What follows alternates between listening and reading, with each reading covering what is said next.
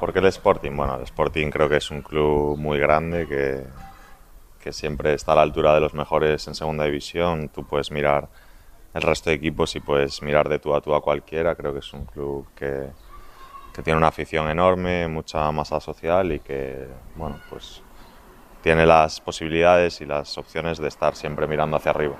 ¿Qué objetivo llegas aquí? Hay muchas expectativas por este sentido. Bueno, mi objetivo es ayudar en todo, en todo lo que pueda, eh, intentar subir el nivel del equipo, ayudar en todos los aspectos a vestuario, a todos los trabajadores, crear un buen ambiente y, por supuesto, pues intentar ayudar a sumar los, más- los máximos puntos posibles. Llevamos unos cuantos días oyendo tu nombre, hablando de ti. ¿Ha sido el proceso largo o se ha hecho sencillo?